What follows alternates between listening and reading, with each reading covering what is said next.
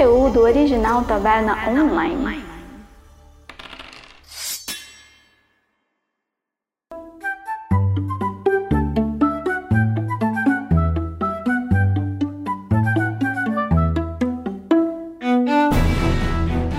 Sejam muito bem-vindos, aventureiros e aventureiras, a mais um Taverna Online. Eu sou Alan Camilo e no episódio de hoje nós reunimos a trindade da taverna para contarmos e discutirmos um pouco sobre os nossos começos no RPG. Então hoje vamos descobrir como cada um de nós começou nesse universo, histórias e, e quais sistemas nós começamos, um pouco de tudo. Espero que você goste e bom podcast a todos.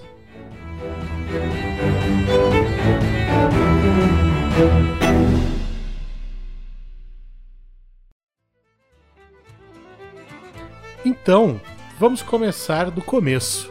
Alguém consegue lembrar qual foi a primeira, o primeiro contato com algo tipo RPG que teve assim na, na vida? Eu acho que o meu primeiro contato foi com aqueles RPGs de videogame ainda. Não era nem RPG de mesa. Era, eu acho que foi com Final Fantasy VII. Foi. Não, não, acho que foi antes disso. Foi com, com Pokémon, cara. Jogar Pokémon no Game Boy foi o primeiro estilo de RPG que eu joguei ainda muito distante do RPG de mesa. Foi um longo caminho até chegar no RPG de mesa que já não era mais de Pokémon. Me, me, me, vem meio mesclado essa época, porque eu comecei a jogar RPG muito cedo, então para mim foi meio que na mesma época que eu jogava Pokémon de Game Boy, que foi o primeiro jogo que eu joguei pra caralho, assim, é, de RPG. É, me vem muito mesclado com quando meu primo, é, o Fred, ele tem. ele tinha ele tinha não, vamos falar de diferença de idade. Ele tem seis anos, acho que, de diferença para mim. Então, quando eu tinha 12, ele tinha 18, né? E ele, quando ele começou a jogar RPG, ele começou a mestrar para mim muito cedo, acho que até antes dos 12, acho que dos 10 eu comecei a jogar RPG. Né? Tipo, no começo eu jogava muito mal, eu fazia perguntas como, por exemplo, para que serve uma mochila? Mas me suava, tipo, muito incrível, sabe? Tipo, é, eu tenho memórias muito nostálgicas de eu jogando com ele e com meu, o meu outro primo, irmão dele, que a gente jogava tudo na casa da minha avó, quando eles, eles moravam em outra cidade na época. Então eles vinham pra cá e era, tipo, sempre um momento muito, muito divertido, assim, tipo, muito surreal, digamos assim, jogar RPG com eles. O Victor teve a influência de familiares. Eu, eu acho que a minha primeiro, o primeiro contato que eu tive com RPG eu acho que foi num evento de uma escola. Esses eventos tipo Feira de Ciência, não era bem Feira de Ciência, era tipo sarau cultural, né? E era numa escola da minha prima. E eu fui, eu era muito criança, eu não vou lembrar, não vou lembrar a idade, mas era muito criancinha e eu fui. E alguma série lá, sei lá, primeira série do ensino médio, oitava série, tinha estavam fazendo justamente isso, uma mesa de RPG tradicionalzão mesmo, é, aberta ali para quem quisesse participar. E eu lembro que eu fiquei muito curioso, primeiro porque assim tava o stand assim tava todo tematizado, né, com, com a temática medieval, a mesa tinha tesouros em cima da mesa, tava bem feito assim. E eu fiquei muito interessado por aquilo porque assim, eu já me interessava por temática medieval, tal, acho que muito por causa de Harry Potter que eu comecei a ler bem bem cedo, né? E eu fiquei. Eu lembro assim de passar na, no, no, corredor onde estava esse estante e passar assim, sabe quando a cabeça vai, vai virando? Vai ficando para trás? E eu fiquei com aquilo na cabeça. E eu pedi para minha mãe me deixar ali para jogar. Minha mãe não deixou, obviamente. E na volta, tipo, ah, sabe aquela coisa? Ah, na volta a gente compra. Na volta, assim, no final da festa, eu lembro que eu consegui ficar sentado ali por volta de uns 20 minutos, uma coisa assim, 15 minutos que a minha mãe achou que era suficiente, porque obviamente ela não fazia ideia do que, que era. E obviamente não deu tempo nem assim de começar a criar minha ficha. Provavelmente o, o mestre estava auxiliando, né, as pessoas ali, estava todo mundo começando, e nem começou a, a, jogar comigo. Então eu lembro de ter sentado na mesa e ter ido embora sem jogar. E ter ficado com aquilo na cabeça, porque era tudo muito interessante, né? A proposta da RPG me, me, me falou assim: caralho, eu posso jogar num mundo, eu posso entrar, eu posso ser um personagem. E eu fiquei com aquilo na cabeça por muito tempo. Mas eu acho que a minha primeira vez que eu joguei RPG de mesa, de verdade, assim, não, agora vou realmente experienciar o RPG de mesa, foi quando eu escutei um podcast de, de RPG de mesa. E era um, um podcast, tipo, super é, legal, assim, super sonorizado, cheio de efeitos e coisas e tal. E eu falei, porra, vou jogar isso, eu quero isso pra minha vida. E aí eu, eu falei, eu chamei o Al e o Victor, inclusive, foi com vocês que eu joguei. E aí ninguém sabia mestrar, ninguém sabia jogar de verdade. Aí eu comecei a pesquisar sistema, como que fazia tal. Aí eu peguei, elaborei um bagulhinho, adaptei um sistema tal imprimi para todo mundo, o sistema inteiro, para todo mundo jogar, né? do, do, adaptado que eu tinha feito, né? É, com, com raça e ficha, não sei o que, chamei eles para jogar. A gente jogou e eu fui o mestre, eu que tinha feito a pesquisa toda.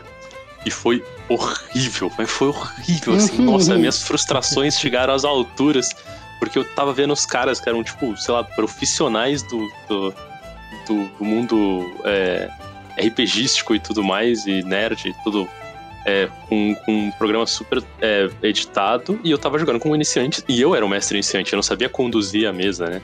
Mas então, quando, quando meu primo me, me trouxe para esse mundo e, e, eu achava sensacional toda vez que o Fred e o Lipe vinham pra cá jogar e tal, é, por outro lado, tipo assim, como eles eram de outra cidade, eu ficava muito tempo depois falando, caralho, eu quero jogar RPG, velho, você tem que vir logo de novo.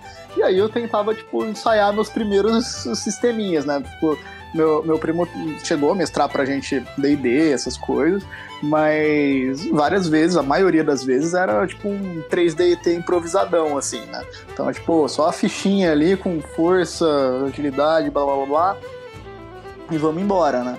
É, tirava tudo da cabeça mesmo. E, e aí eu tentava, tipo, meu eu de 10 a 12 anos tentava fazer, dentro do possível para uma criança, o, minhas próprias invenções de sistema. E aí eu, eu lembro, me, veio uma, uma memória aqui, tipo, de eu na casa de praia dos meus avós, é, em Peruíbe, tinha, tinha um amigo meu que era vizinho, acho que ele era, ele era filho da caseira do, do, do, vizinho. E aí eu era muito amigo dele. E, e ele curtia jogar RPG também. A gente fe, fez um RPG de Pokémon. E, e, e aí, tipo, a, a, gente não tinha dado, a gente só tinha papel, não tinha dado na casa. E aí a maneira com que a gente simulava se, se as minhas ações para capturar ou para batalhar davam certo ou errado era jogando futebol, basicamente. Então a gente pegava, assim, a, gente fazia, a gente fazia um golzinho, ele ficava no gol ou eu ficava no gol. Daí, por exemplo, se era uma ação minha eu tentando capturar um Pokémon, eu tinha que chutar. Se eu conseguisse fazer o gol, eu capturei é, o Pokémon. Se ele defendesse, não. que da hora. Caralho, que isso, isso é sensacional. Eu fiquei então, eu fiquei com esse negócio na cabeça de RPG, RPG, que, que é essa porra? Preciso entender o que, que é isso. E existia no, no, no shopping aqui, né? No shopping Dom Pedro, existia uma banca muito nerd, existia, era um quiosque muito nerd, eu não vou lembrar, acho que, era, acho que era Terra-média. O Terra-média era isso, era uma banca que vendia HQ, vendia sistema de RPG, bonequinho, vendia dado, vendia livro. E acho que foi lá, se eu não me engano, que eu comprei o meu primeiro sistema de RPG, que foi o 3DT Alpha. Eu não sei se foi o Alpha, acho que foi só o 3DT mesmo. E eu acho que o 3DT ele é um, um, um, sistema muito porta de entrada, né, para várias pessoas. É, porque ele é um sistema que ele, que ele se vende assim, que ele é um sistema fácil, né, de você começar a entender e jogar um RPG em qualquer universo que você quiser jogar. Então eu peguei, comecei a ler, entendi um pouco ali sobre as classes, a ficha, e chamei meus amiguinhos, sei lá, meus três amiguinhos na época lá para jogar uma partida em que eu ia mestrar. Então comecei mestrando 3DT para meus amigos. E eu lembro que era uma. Eu não entendia muito o conceito. Eu ficava mais preocupado assim em contar a minha história, entendeu? Então, se pra minha história, se eu tô jogando a minha história e vamos lá, o Vitor e o Maboy estão numa floresta densa à noite, né? Vocês ouvem corujas e um grilo à distância, um coachar de um sapo. E vocês estão ali com as suas armas em mãos, esperando o monstro aparecer. Então, beleza. Essa é a situação, a situação da cena. E aí, minha, na minha história, o que ia acontecer?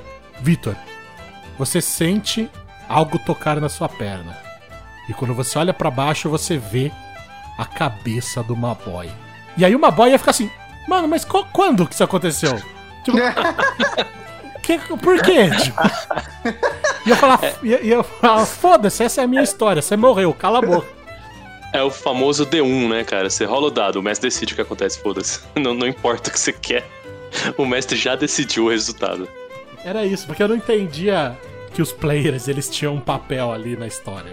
Que a história tinha que ser construída junto comigo. E não só eu fazer o que- a caralho que eu quisesse. Você era um mestre mesmo, né, velho? Você era tipo, eu mando nessa porra e foda-se vocês, mano.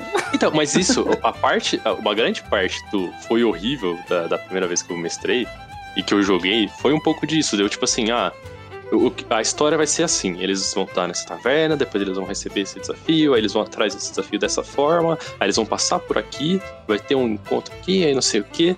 E aí os, os jogadores falavam, putz, a gente pode ir para outro caminho, que eu acho que é diferente, a gente pode fazer uma coisa assim, e a gente chama. é, e aí, sei lá, e aí os jogadores bolam uma parada que não era o que eu falei. E aí eu tentava fazer alguma coisa que forçava os jogadores a tomar. Tipo assim, um- dando um exemplo meio genérico, tipo assim, ah, eu queria que eles fossem pra direita. E aí o jogador fala, ah, então eu vou pra esquerda. E aí eu falo, cai uma chuva de meteoros e não dá pra ir pra esquerda. Aí você. Então, então tá, então eu, Eu fazia isso também, eu fazia. e, e isso, era, é- isso é uma coisa horrível, gente, porque, tipo, a, a graça do RPG é a liberdade. Claro que tem limitações, mas assim. é, os jogadores eles têm essa. Eles podem ir e vir tranquilamente, né? Eles podem é, tomar as decisões deles e o mestre é, trazer os, as consequências das decisões, não impedir eles de fazer. É, para que force eles a fazer uma história. Como o Al falou, a ideia é que os jogadores construam essa, essa história junto com o mestre. Não é a história do mestre, é a história da mesa. Mas uma coisa que eu realmente me, me frustrava era que eu não conseguia fazer o sistema ficar equilibrado, sabe? Sempre tinha alguma coisa que ficava muito nada a ver e tal. E, e eu não conseguia entender na época direito como isso se mudava, né? Então, tipo, eu lembro muito de uma cena de, de- de uma vez que eu, quando eu era pequeno, fui tentar mestrar pro meu primo mais velho. Né? Ele falou, não, tá, então vai, mestra aí.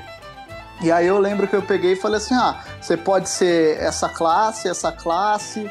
E era tipo assim, só as classes que vinham na minha cabeça que eu achava da hora, tá ligado? Mas eu não pensava, tipo, no como que eu ia deixar, tipo, essa classe ser, tipo, diferencial no jogo, né? Então eu falava assim, bom, é, então você pode ser, por exemplo, um abissal ou um paladino. Daí meu primo falava, qual que é a diferença dos dois? Ah, a diferença é que um é da sombra e o outro é da luz. Ah, tá, mas e qual que é a diferença dos dois?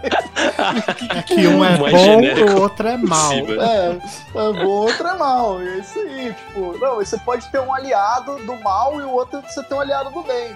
Tá, mas os dois têm um aliado, o aliado é mais forte, uma... não, os dois são a mesma força. no início, muitas das minhas mesas acabaram com a pessoa nunca mais querendo jogar. Porque a pessoa era iniciante, então a toda a referência que ela tinha era eu. E eu também era iniciante, então eu tinha a menor ideia do que eu tava fazendo. E não tinha essa, esse entendimento que, tipo assim, meu, a gente começa mal e a gente vai aprendendo fazendo. Não tem como eu aprender sem, sem fazer, sabe? Não tem como você é, aprender a ser mestre por correspondência, sem, sem ir lá e mestrar uma mesa, sabe? É, tipo, se você não tem ninguém que mestre pra você, como o Vitor tinha o primo, pega e chama os seus amigos e mestra pra eles uma história merda. Eles não vão querer mais jogar, mas você vai continuar mestrando histórias merdas por aí. Não, não, não é assim. Eu acho que o ponto é você, tipo, você deixar claro para as pessoas que você vai jogar com que é, você é iniciante e eles são iniciantes, então a- a- talvez não seja a história incrível, talvez não seja aquela coisa super maneiro. Quando você fala assim, vamos jogar Naruto, a história não vai sair do Naruto. Você vai, quando você fala, vamos jogar D&D, e- eles vão procurar D&D no, no YouTube, não vai ser a mesma, a mesma coisa, porque você não tem a capacidade daqueles mestres que você viu, os jogadores não são tão experientes, e isso faz diferença pra criar uma boa história, né? Tipo, quanto mais você faz, melhor você faz. E você tem que deixar claro isso, falar, gente, a gente tá começando agora, tá? Então, é, entendam que não vai ser ideal, entendam que não vai ser. Eu não sou o super mestre da parada, sabe? É, Eu, eu acho que assim, é, essas coisas, tipo, eu acho que nem existe um, um ideal, assim, do que você pode ser, tipo, porque vai muito também da desenvoltura, do tipo de coisa de partida que você pode mestrar, que você pode participar enquanto jogador. E o que eu acho que, tipo, o que você, o que você desenvolve é, é- é a fluidez com que você narra, né? Tipo, com o tempo, a fluidez com que você consegue é, criar situações que façam sentido numa narrativa tal. Isso você vai pegando. E, e, eu acho que assim, a gente não precisa nem voltar tanto tempo atrás. Se a gente pegar, tipo, quando a gente. Quando nós três começamos a jogar juntos com mais frequência é, e comparar com hoje, tipo, naquela época, tipo, a gente se divertia tal, os sistemas já funcionavam mais do que quando a gente era criança tal. Mas, tipo, é, é muito. Eu, eu olho pra gente hoje, a gente tem uma capacidade de fluidez para nossas narrativas, sejam como jogadores, seja como mestres, que, tipo, é, é muito maior e é uma coisa que, assim, veio da gente tentar. Da gente jogando, se divertindo, sabe? Tipo. É, eu, e assim, tipo, em, termo, é, em termos de diversão, eu acho que isso que é, que é o louco. Que é, o, o que torna o RPG divertido, eu acho, é você estar tá imerso na, na coisa. Então, assim, para mim, sempre foi divertido a gente jogar RPG desde que a gente não jogava tão bem, porque a gente, se, a gente ficava imerso na coisa. Hoje em dia, se a gente jogasse talvez é, uma história pobre que nem daquela época, já não ia ser mais divertido. Mas isso é uma, é uma linha de crescimento que vai acompanhando a diversão, né? Tipo, então eu acho que é um negócio gostoso de você se arriscar, digamos assim, a tentar fazer algo. É, e uma coisa que eu acho que me ajudou muito a, a melhorar no mundo RPG, para me sentir mais satisfeito com, com as mesas, com as coisas que a gente fazia, é estar presente dos dois lados da mesa. Né? Então, tipo assim, é, você é, joga como mestre, você tem uma visão de jogo. Você joga como jogador, você tem outra visão de jogo. Então, quanto mais você conseguir, tipo, jogar e ser mestre, tipo, em mesas, né, diferentes e tal, mas você estar nos dois papéis, eu acho que melhor você fica. Porque, por exemplo, eu já joguei muitas vezes com jogadores que nunca mestraram. É, normalmente, não é uma regra, tá? Mas eles tendem a ser muito mais limitados para jogar do que um, mestre, um jogador que já foi mestre. Eu, eu, vejo que tem, tipo, um entendimento da. da tipo, uma sagacidade de. de não, não só da mecânica, mas, tipo, de fluidez do jogo, de é, como colocar a cena, como se fazer ser entendido do que ele quer fazer, entendeu? É, e a mesma coisa ao contrário. O mestre que. E o mestre que, já, que nunca foi jogador, é, ele não tem. Como fala? É, é, é como se ele não entendesse como que o jogador pensa e entende as coisas naquela situação, sabe? Então, é, é, tem, tem uma coisa de achar que tá muito óbvio uma parada e não, cara, a história é sua. Tipo assim, é, é história não, né? Mas o cenário que você colocou tá óbvio na sua cabeça, às vezes não tá pro personagem. Às vezes não ficou claro pra personagem, pro jogador, principalmente se for um jogador iniciante, o que, que ele tem liberdade ou não de fazer, sabe? E isso é uma coisa que se o cara já jogou e já foi mestre, ele já tem ele já saca isso muito mais rápido, sabe? Começar mestrando, ele é bom porque você começa já, porque você é meio que obrigado a ler o livro, tá ligado? E meio assim, querendo ou não, as pessoas vão começar a jogar por algum livro, depois elas vão descobrir que não é necessário. Mas é bom para você ter a base, entendeu? Pra você ter a base. Você sabe que para mim é meio ao contrário, é tipo assim, é, você começa com, com, um sistema muito simplório ou sem sistema, sabe?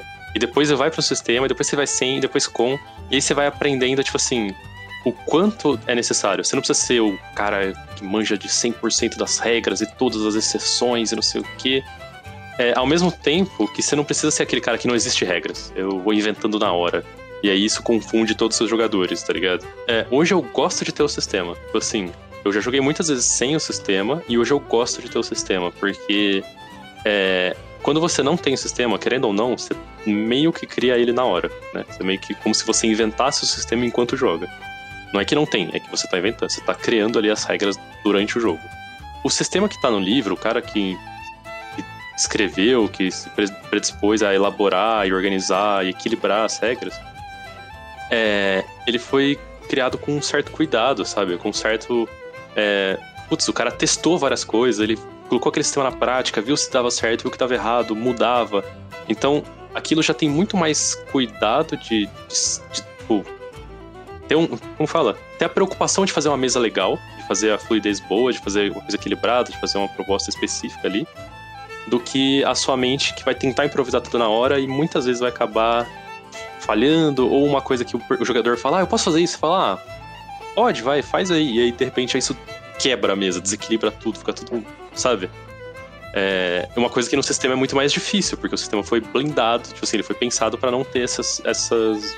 Tipo assim, eles já testaram e já deu errado, e aí eles já corrigiram. Então o sistema já tá pronto, entendeu? Já deu aquela balanceada, né?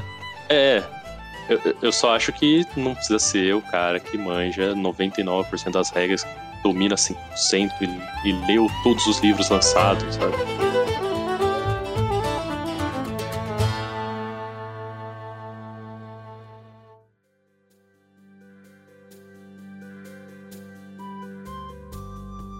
Eu fiquei um tempo sem jogar o, o efetivo RPG de mesa, porque eu não, não tinha com quem jogar.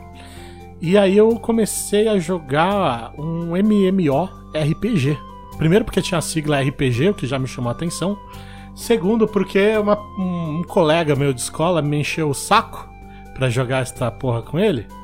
E eu quase repeti a quinta série, né, my boy? Porque eu não sei disso... do que você tá falando, cara. e que é o famoso, saudosista, porém ainda presente, Ragnarok Online. Cara, Ragnarok é, é um. É, ele, para introduzir, assim, aquela pulguinha de, pô, e o RPG, hein, cara? Sabe? Ele é muito. É bom, muito cara. imersivo, né, o Rag. Porque até hoje, eu, tipo, mesmo com. Eu, eu acho que ele não envelheceu graficamente, tá ligado? Eu acho que que ele sempre teve uma pegada, tipo, muito, tipo, bonita, assim, no, os detalhes do, jo do jogo são muito caprichados, sabe? Música é muito bonita, uh, as habilidades são muito legais. Você, eu acho que o Hag é legal para você tipo, entender é, classe. O que, que é uma classe? Eu acho que ele ensina muito bem para você o que, que é uma classe. Sim, o Porque processo de começa... criação, dos caminhos que você segue, né? Tipo... Sim, também. Você pode escolher é, o que você quer ser. E você ser tal coisa, você tem que construir o seu personagem de uma maneira tal, você tem que, sei lá, upar mais força, upar mais inteligência, se você quer seguir um, uma classe X ou Y. Eu acho que ele ah, ensina isso, ele é muito lúdico também.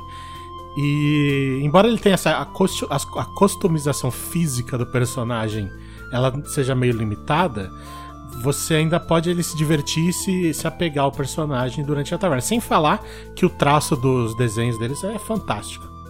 É, e eu queria falar que, embora pouco conhecido, embora pouco falado, existem maneiras de se jogar Ragnarok.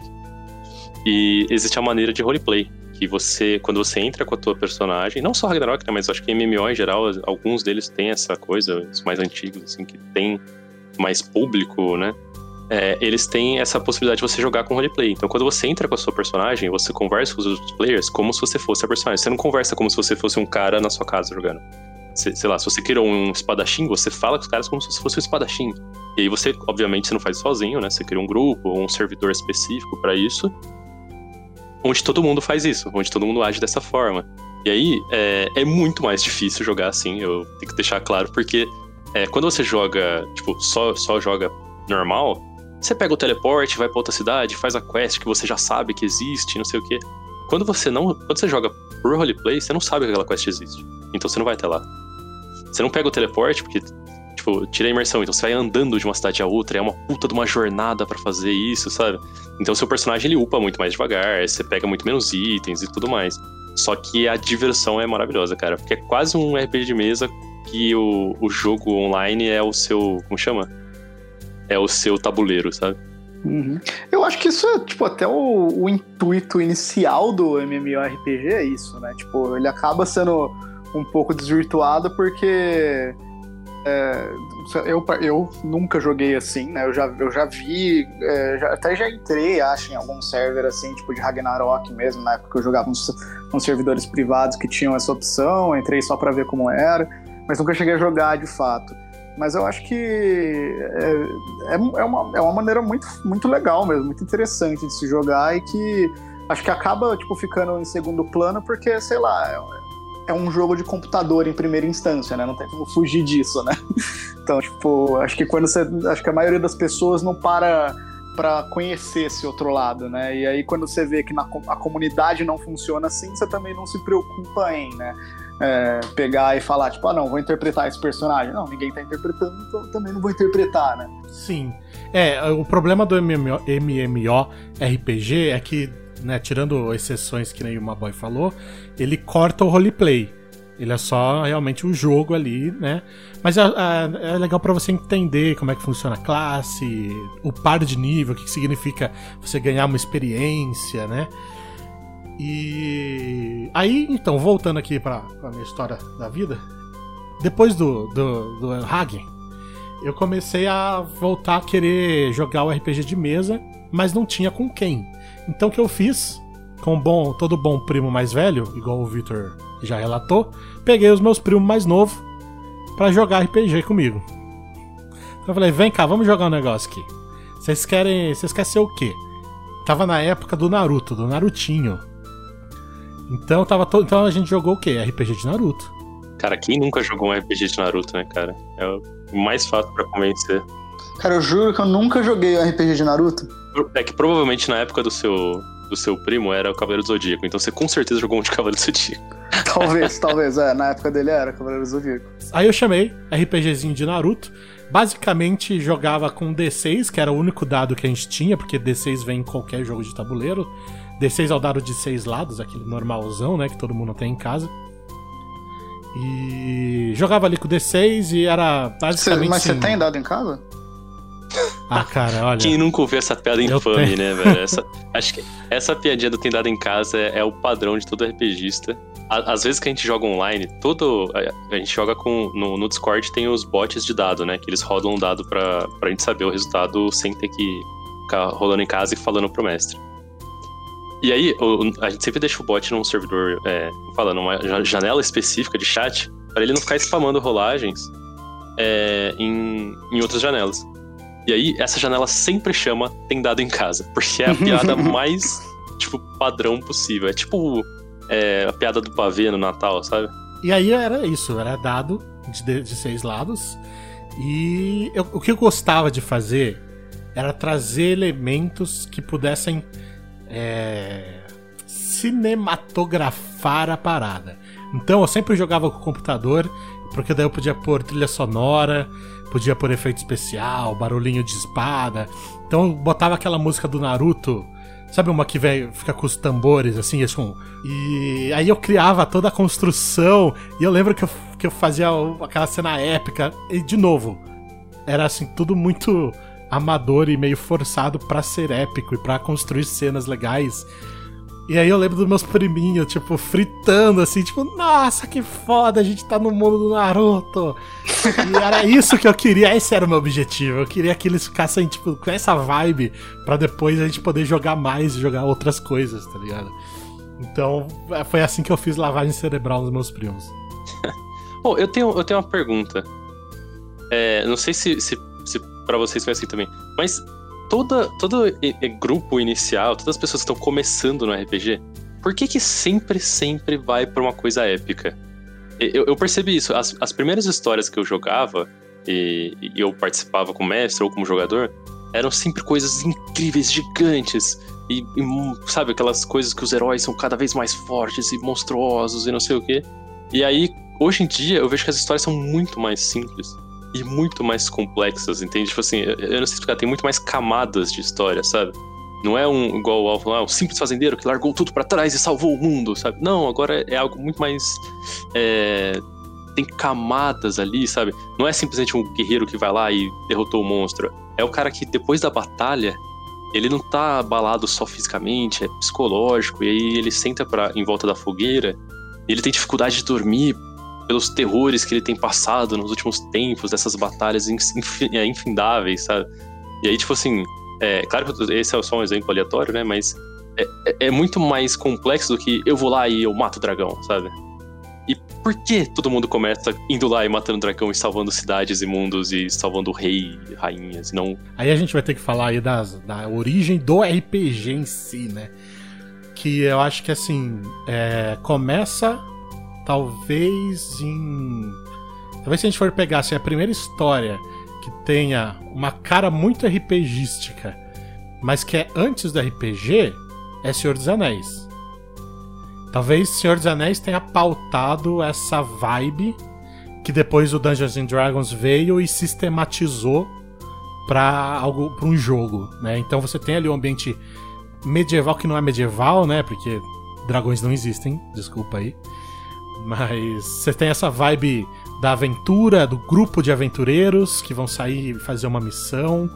Então eu acho que vem, vem por aí. Acho que a gente tem que puxar então lá da origem do RPG, de histórias de mundos fantásticos, da jornada do herói, exatamente. Então, mas por que, que é sempre épico? Nunca. Porque assim, hoje em dia eu vejo que salvar a cidade é algo muito pequeno. Ninguém salva a cidade. Todo mundo salva o mundo. Todo mundo salva o planeta, ou galáxias, ou reinos inteiros. Ninguém salva a cidade. Ninguém salva a pequena vila, entendeu? Porque você em casa, você preenche planilha.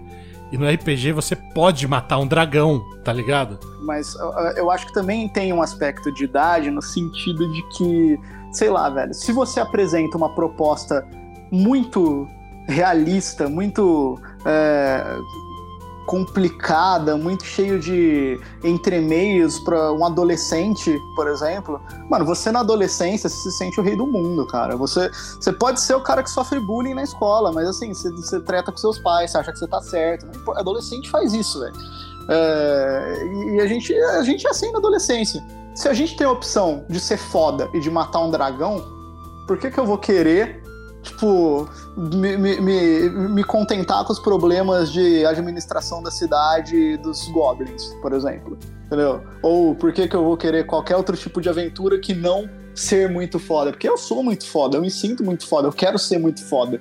Tipo, aí eu acho que depois de um tempo, isso começa a ficar mais plano, assim. Eu acho que, tipo assim, a gente gosta também de jogar começa a ficar raso. E, tipo, e, mas assim, eu acho, que, eu acho que tem sua função ainda, eu acho que é legal jogar aventuras épicas, mas eu acho que também já não, não basta ser épico por ser épico. Eu acho que tem que ser, tipo, tem que ter uma função, tem que ter uma coisa do porquê que eu tô fazendo isso para além de mim, né? A gente vai ficando menos, acho que egocêntrico com o tempo, tá ligado? Você tem que começar surpreendendo. Então, eu, pô, eu quero jogar RPG com esses meus amigos aqui que nunca ninguém jogou. O que, que eu vou fazer? Eu vou fazer eles serem muito fodas e fazer uma coisa muito legal. para depois eles perceberem que tem uma subtrama e tem uma cidadezinha, sabe? Tem umas coisas assim que são mais interessantes, mas é para começar com o chute na porta, sabe? Pra pessoa... Porque se você começar com uma quest básica demais, a pessoa desanima, né? É isso? É, não, é, então. é, eu acho que faz sentido. É tipo assim. É, é, eu acho que tem a ver com o, o, Você vai pegar livros de história, né? Tipo assim, se eu começar com você lá no Harry Potter, livro 1, que o Harry não manja nada de magia, ele não sabe nem conjurar um feitiço, ele apanha para conseguir aprender Leviosa, sabe? Wingardium Leviosa. Começar assim e falar pro jogador, olha, você tem um longo caminho até se tornar o grande feiticeiro. O cara que é novo, que não manja do RPG, que tá conhecendo agora, ele fala, ah, é, tô de boa, valeu, quero não. Agora, se você falar, você já é um grande feiticeiro, você já solta Hadouken, Shuriken, bola de fogo, é, tudo mais, Aí o cara fala, bom, aí eu quero. Aí beleza, eu vou matar dragões. E aí, conforme você vai aprendendo que, tipo assim, mano, a história, quando você. Tipo assim, é, é, sei lá, a história ela se torna muito mais interessante quando você tem desafios e dificuldades, porque né, você, você dá hit kill em tudo, vira One Punch Man, né? Que o cara ele é super entediado, a vida dele é muito triste porque ele derrota tudo em um hit só, sabe? Eu acho que é por isso que o D&D talvez tenha feito tanto sucesso, assim, de ser um dos, dos maiores títulos, se não o maior. Por causa que, tipo, você tem uma pegada que mesmo os personagens noobs do do D&D, eles tem peculiaridades que tornam eles acima da média, né? Todo mundo ali é um herói. Então, sua ficha mais básica, é, eu não vou lembrar agora, mas tem aquele esquema, tipo, vamos supor que, fosse, que seja assim: ah, você tem até 10 pontos em cada atributo. Uh, sei lá, os dois primeiros atributos são os dois primeiros pontos nesses atributos são tipo habilidades humanas, é, normalmente humanas. A partir do terceiro, você já começa a ser tipo ah, no nível de um atleta, depois num nível maior ainda. Então, tipo assim, pelo, quando você cria uma ficha de DD, velho, você vai ter pelo menos um atributo em que seu personagem se destaca muito, e isso já é muito legal de ser vivenciado, tá ligado? Então, tipo, eu, eu acho que isso contribuiu é, em popularizar o D&D como um dos carro-chefes do gênero, assim. É, mas eu acho que nesse ponto, eu acho que isso, isso é um dos motivos que eu acho que eu acabei gostando muito de 3D&T, porque eu, eu, eu sempre gostei de ter esse desafio, sabe? De ter a dificuldade. E o 3D&T, como um sistema, é, ele, ele pressupõe que assim, olha, se você quiser ficar mais forte, você vai ter que ter algumas dificuldades. Então, para você ter mais vantagens, você ter que ter algumas desvantagens, sabe? Isso é uma coisa que a, tipo, eu acho que o Gosto falou, né? O D&D é muito famoso por não ter nenhuma desvantagem. O herói sempre é muito, muito poderoso, muito forte e tal. Mas eu acho que eu gostei muito de ter essa, esse sistema que ele te incentiva. Falar, cara, olha, que tal você, tipo, você é muito poderoso? Sim, né? O, 3, o 3DT ele também é um sistema de aventuras épicas. Mas você tem essas questões, sabe? Você tem, sei lá, você tem um inimigo que você tem um trauma e você. Não trauma, trauma de novo, né? Pelo amor de Deus. Enfim, você tem um inimigo que, que, que é seu inimigo marcado, sabe? E aí você tem é, é, mais dificuldade contra ele porque ele esmagou a sua vila. E aí tem um inimigo que você é marcado porque você é muito forte contra ele, que você treinou a sua infância inteira esmagando o crânio de goblins. Então qualquer globinoide você destrói, sabe? Então acho que é legal ter esse, esquema de vantagens e desvantagens, sabe? Que dá esse equilíbrio no jogo. E, e essas desvantagens do 3DT que eu acho legal também, que não são só de combate. São muitas desvantagens que são interpretativas, né? Então, assim, ah, o seu personagem, ele tem uma desvantagem que para ele soltar o poder, ele tem que fazer uma coisa vergonhosa, ele tem que cantar uma cantiga ridícula, sabe? Que são coisas que não é, não é só. É, ah, o meu personagem tem um, um braço é, mais fraco que o outro, isso é uma desvantagem. Não, são, são desvantagens interpretativas, então também te convida a interpretar mais, sabe? É, fica mais, fica mais único o seu personagem com uma coisa assim, né? Você começa a trabalhar ele num, num nível acima quando você coloca atributos mais sociais, vantagens, desvantagens sociais, enfim. É, eu acho que é. Que, que, acho que chega um momento que depois que você está jogando pelas, primeira ve pelas primeiras vezes, que é, só matar o dragão não compensa mais. Só, só matar o dragão não tá. Não, não, não tá te fazendo ficar mais imerso. Você tem que, tipo, entender por que, que você tá matando o dragão. Você tem que se sentir quem tá matando o dragão. E quem que tá matando o dragão, né? Quem é essa pessoa? Né, tipo, e aí você começa a querer dar mais profundidade para quem tá matando o dragão. Eu acho que é uma coisa assim. Beleza, matei o dragão. Agora eu vou dar uma olhada no que tem em volta né? Eu acho que é uma coisa assim. Por isso que eu acho que é legal, assim, começar a abrir uma mesa, talvez com uma, com uma grande quest, pra galera se empolgar, e aí depois a gente vai desbravar o mundo e vamos conhecer outras, outras oportunidades.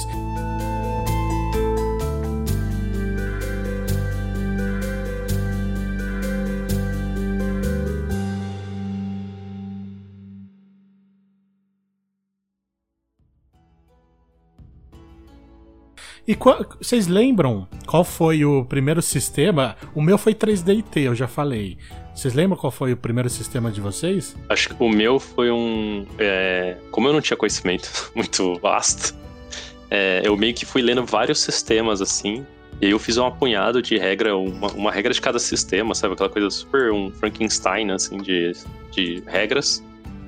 E foi com isso que eu, que eu fui pra primeira mesa, cara. Tipo, bagulho que meio sem pé nem cabeça, assim, sabe? O primeiro sistema que eu joguei. Eu nem lembro se ele era um sistema, porque eu lembro da gente, tipo, num dos quartos da casa da minha avó, eu e meus primos, e, tipo, meu primo pegando, tra... é, tipo, é até uma memória que eu nem sei o quanto que ela é uma memória, o quanto tem de invenção nessa memória, mas, é, sei lá, eu visualizo assim quando eu penso nessa época de quando eu comecei a jogar. É, a gente no, no, num dos quartos lá, meu primo chegando com os papel, com as canetas e com, e com os dados. É, tudo, era, acho que era tudo D6 mesmo, acho que eu ainda nem tinha visto um D20 nessa época, pra mim dado era dado, sabe? é, pra mim dado era só um. Pra mim dado, dado era o D6. Era Exato. isso, dado é isso. O resto, que que é isso, né? E, e aí eu nem lembro se era um sistema ou, ou se era só tipo uma dessas fichinhas adaptadas de 3DT que eu comentei, mas eu lembro que meu primo tinha um mapa muito bonito que eu até tipo fiquei com ele por um tempo depois. Esse mapa, esse mapa é real, ele existiu. Eu lembro que foi uma das primeiras vezes, não a primeira que a gente jogou RPG, então eu acho que foi a primeira. E, e, ele era um mapa muito legal, um mapa mundi, assim, tipo, medieval, todo bonitão, assim, tipo, todo estilizado. E aí ele usou esse mapa na aventura para mestrar pra gente. E, mas, mas, assim, eu não lembro se esse mapa era de um sistema ou se ele era só um mapa avulso medieval que meu primo curtiu e comprou pra mestrar, sabe? Mas eu acho que a primeira vez que eu joguei um sistema de verdade, que eu falei assim, ok, fiz as bagunças, agora eu vou começar a entrar num sistema Eu acho que foi o 3DT também. Inclusive foi que você indicou. Você falou, cara, ó, isso aqui tá uma bosta. não, zero. Mas você falou, olha, é, por que, que você não vai pro 3DT, cara? Por que, que você não procura essa, esse aqui que é mais. E aí eu comecei a jogar com 3DT, depois a gente foi pra pro Old Dragon, DD, Monster foi, foi, foi escalonando pra milhões de sistemas que a gente qual foi o sistema mais recente que vocês jogaram? O, último sistema que eu joguei foi do Monster Hearts, que foi é, é um sistema mais voltado para para uma parte mais storyteller, né? Tipo assim, não é, é storytelling, não é tanto é, de batalhas. Inclusive é um sistema que ele tem a, a, as mecânicas de batalha, só que todos os jogadores têm no máximo 4 pontos de vida. Então assim, você evita muito, porque se você entrar numa batalha, a chance de você não sair dela vivo é muito grande, entendeu? As batalhas elas acabam muito rápido. Porque o ponto é, é todo o resto, né? O, todo o social e misterioso que envolve o resto do jogo. Então, além é, desse, do, do, Monster Hearts, é, eu, o, o, o, sistema que. Um, um, uma campanha que eu tô jogando agora é com Vampiro à Máscara. É um sistema que eu já joguei em outros momentos da minha vida, mas fazia bastante tempo que eu não jogava ele. E ele é muito legal nesse sentido também. Eu acho que eu diria que ele é um meio termo ali entre o entre um D&D e um Monster Hearts, digamos assim, porque é, ele tem toda a questão do, das habilidades dos vampiros e etc., mas tem um background social muito importante. E a geração dos seus vampiros, ou seja, tipo, quão próximo eles são de é, dos últimos vampiros que nasceram ou dos primeiros vampiros que nasceram, isso interfere muito é, em como eles se sentem em relação a outros vampiros, é, no, no nível das habilidades dele. Cada família de vampiro tem uma filosofia específica e embora você não seja obrigado a seguir a filosofia de uma família que você pertence, seu personagem vai ter que lidar com ela de alguma forma, seja atuando como um renegado dessas filosofias, seja sendo um fanático, seja sendo um meio termo, enfim.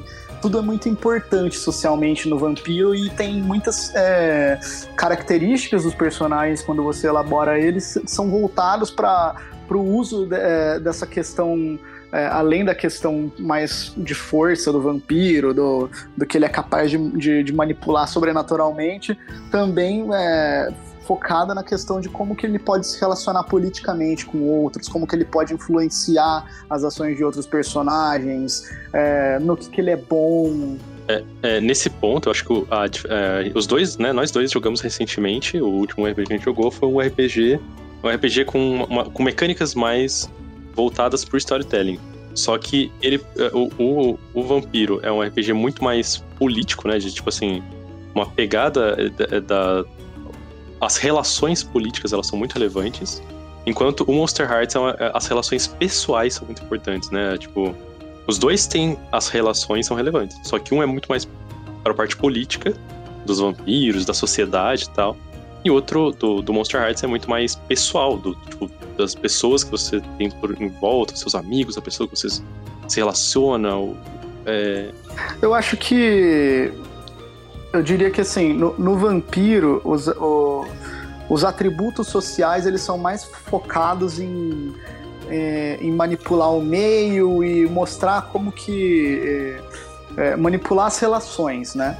É, tipo, de uma forma geral, tipo, num sentido da campanha em si.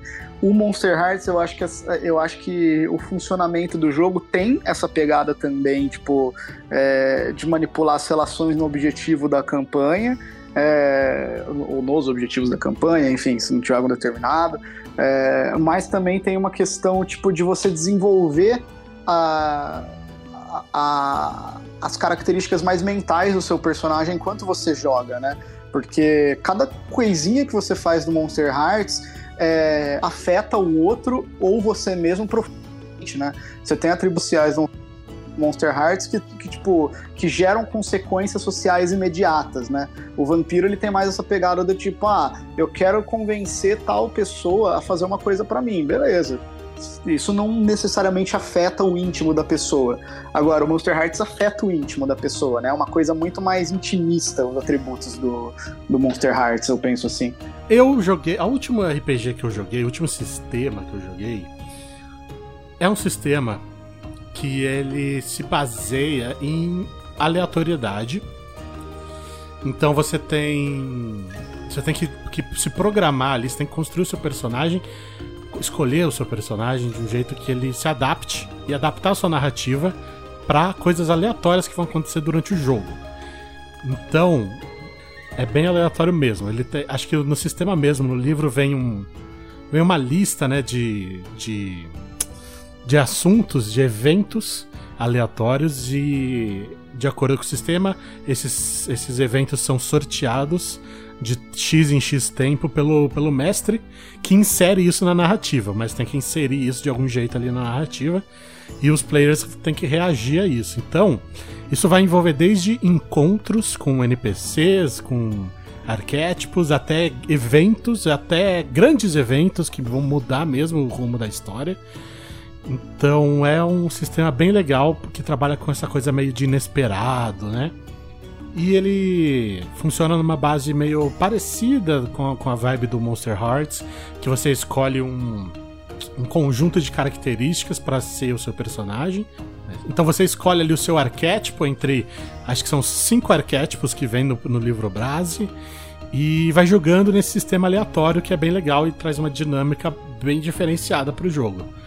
Eu só não posso falar qual, qual sistema é esse, porque seria um grande spoiler.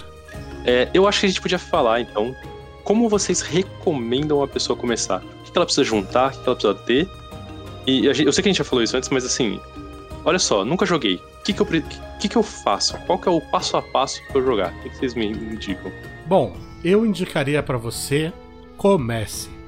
Arranje mais uma pessoa que seja e mestra para ela a sua aventura, a ideia que você tem na cabeça.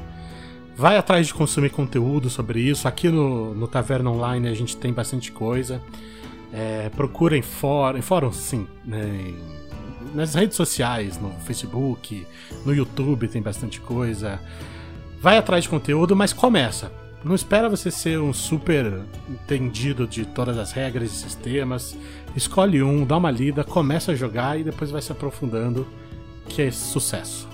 Realmente essas coisas vêm com aprendizado de prazo, sabe? Você pode ler 5 bilhões de sistemas antes de jogar a sua primeira partida, você vai, você vai mestrar uma partida que alguém mais experiente vai falar, ah, tá bom, é isso. Não tem problema, entendeu? Você tem que mestrar. O importante é você é, ficar imerso nos seus amigos, com seus amigos numa coisa diferente. É, também é uma ferramenta legal para conhecer gente nova. Então, mano, se aventura nos grupos de Facebook, conhece gente que quer jogar, é, fala que você é iniciante, está tentando aprender, que você quer mestrar, ver como que é, que você, ou, ou que você quer jogar, se preferir começar jogando antes de... Eu acho que essa dica de procurar pessoas é muito legal, porque assim, é, normalmente as pessoas que estão começando, elas não têm com quem jogar, elas não, não conseguem convencer os amigos que não jogam. Cara, não precisa. Você pode ir atrás da galera que já joga também, tá ligado? É, o, o, o, universo RPGístico, ele é, tende a ser muito porta aberta para quem quer começar, sabe? Você chegar e conversar, falar, pô, gente, eu queria conhecer, eu queria ver se alguém, né? Tem alguma mesa que, que possa. Ou alguém experiente que possa trocar uma ideia comigo, me explicar como que funciona e tal. É, e consumir conteúdo. Eu acho que consumir conteúdo ajuda muito, não só porque a gente tá na taverna, né?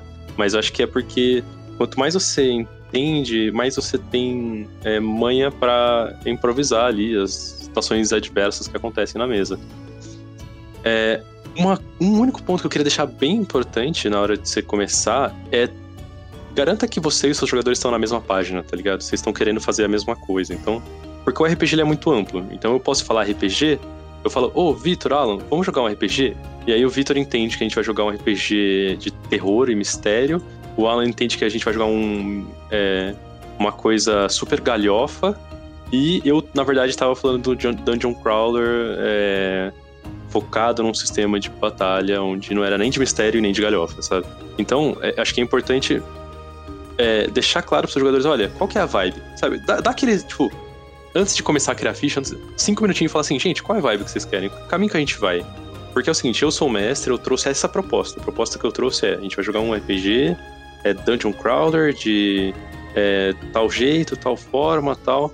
E a vibe é essa. Pode rolar uma zoeira aqui, pode rolar uma coisa ali, mas não é sobre isso. Aí os caras, ah, beleza. Então todo mundo entendeu qual que é a página, e aí, tipo, qual que é a vibe, né? E aí os jogadores concordam ou não, eles entram ou não, eles falam, poxa, eu achei legal, mas eu queria que fosse um pouco mais é, casual, que não fosse algo tão. É, aquele sistema para fazer build de personagens, sabe? Aí você fala, ah, beleza, acho que eu posso adaptar isso ou aquilo, sabe? Então, é, é, acho que é importante vocês estarem na mesma página para não virar aquela coisa de. que a expectativa é o que, é o que mata a gente, né? Você tem uma expectativa errada sobre o que vai acontecer é, o mestre, por exemplo, se eu quero fazer uma coisa de terror e alguém começa a fazer piadinha, começa a fazer é, zoeira, começa a quebrar o clima, começa a quebrar a imersão do que eu tava tentando trazer. E isso vai frustrar o mestre. Só que o jogador não sabia que essa era a vibe. Você não falou pro jogador, olha, a vibe vai ser essa, entendeu? E eu acho que uma coisa importante que até você comentou comigo uma vez, e que eu acho que é uma dica legal, principalmente se você for jogar com pessoas que você não conhece, que também vai nessa linha de, de fazer os ajustes se vocês estão na mesma página, é definir alguns limites para o que pode ser dito, para o que pode, pro, pro, que tipo de tema a gente pode entrar, porque é, enfim, às vezes você pode estar jogando com alguém que tem alguma dificuldade de lidar com um determinado tema. Por exemplo, ah, putz, eu, eu sou super hardcore. Por mim, tipo, não importa de falar de esquartejamento, de estupro, sei lá o que, na narrativa. Para mim, eu lido super bem com qualquer temática de história. Mas às vezes eu tô jogando com alguém que é mais sensível com imagética, assim, mental, e que não curte imaginar coisas mais pesadas e tal. Então é bom, tipo, definir, tipo, ah, até que limite a gente precisa estabelecer? Pode ser tudo? Não, tipo, não pode falar de coisa tão violenta. Ah, não pode falar de coisas tão é, atualizadas, enfim. É, e, e, gente, quando, quando ele fala sensível, não é menosprezando ou reduzindo nada. É tipo assim, por exemplo, eles estão um tema que eu não, não gosto nas minhas mesas. Eu, eu, tipo assim, eu falo, cara, esse é meu limite. É uma coisa que eu não, não me sinto confortável, não me sinto nem um pouco bem em falar ou, ou, ou presenciar essa cena, mesmo que não seja como meu personagem e tal. É tipo assim, é, eu, eu não, não, não sinto nenhum pouco de conforto com cena de violência sexual, cara. Eu não, tipo assim, para mim parou a mesa ali, velho. Começou, ah, mas é, eu queria colocar isso numa cena de terror. Cara, não importa. para mim é uma coisa que eu não quero. Eu não vou me divertir se tiver isso na mesa, entendeu? Por mais que seja uma mesa de terror, sei lá, eu aguento escortejamento, matança, não sei o quê. É, mas isso para mim não. Então, e, e, não tem, você não tem vergonha alguma em falar pro seu pro, pro mestre ou pros jogadores ou a mesa em si, né? Você falar, conversar com seus amigos, com a pessoa que você vai jogar e falar, cara, ó, esse é o meu limite, tá? Aqui é onde a gente não pode ir. E, e acho que é importante ter isso, né? Porque cada um tem o seu tema, igual ele falou. É, às vezes tem gente que não quer que você descreva coisas tensas. Às vezes tem, tem gente que fala assim, olha, eu não quero que ninguém mexa com o meu personagem no sentido romântico. Eu não quero nenhum NPC ou outro jogador é, cantando o meu personagem, porque eu não me sinto bem com isso. Sei lá, eu fico com vergonha, eu fico incomodado. Beleza você, tipo, você tem todo o direito de dar essa barreira, né? De estabelecer esse limite com os seus jogadores.